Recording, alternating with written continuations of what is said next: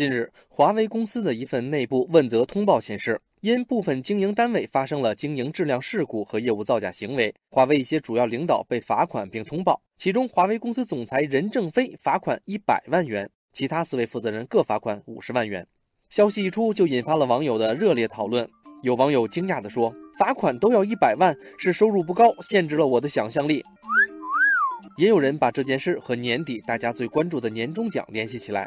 网友谢旧猜想，罚款一百万，然后年底奖金会不会增加一千万？但是网友点滴美好马上就对了回去：“你的言论体现了你的水准。”还有网友敲着黑板提醒说：“别总是关注钱，要看这件事情本身的意义。”网友 Mr 刘认为，这就叫以身作则，这才是企业家精神。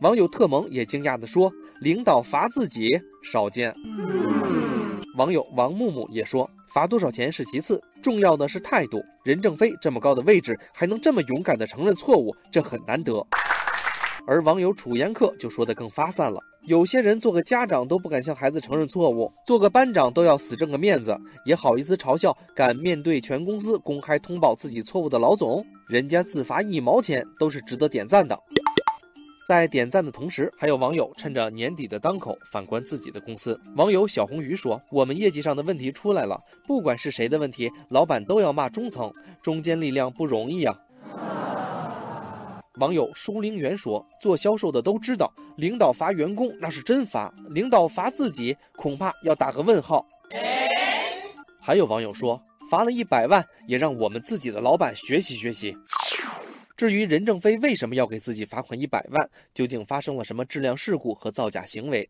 这份公司内部文件并没有详细说明。网友独壮学潇点评说：“创业难，守业更难，在前进的路上，华为还需要努力。我们的很多企业也要以此自省。”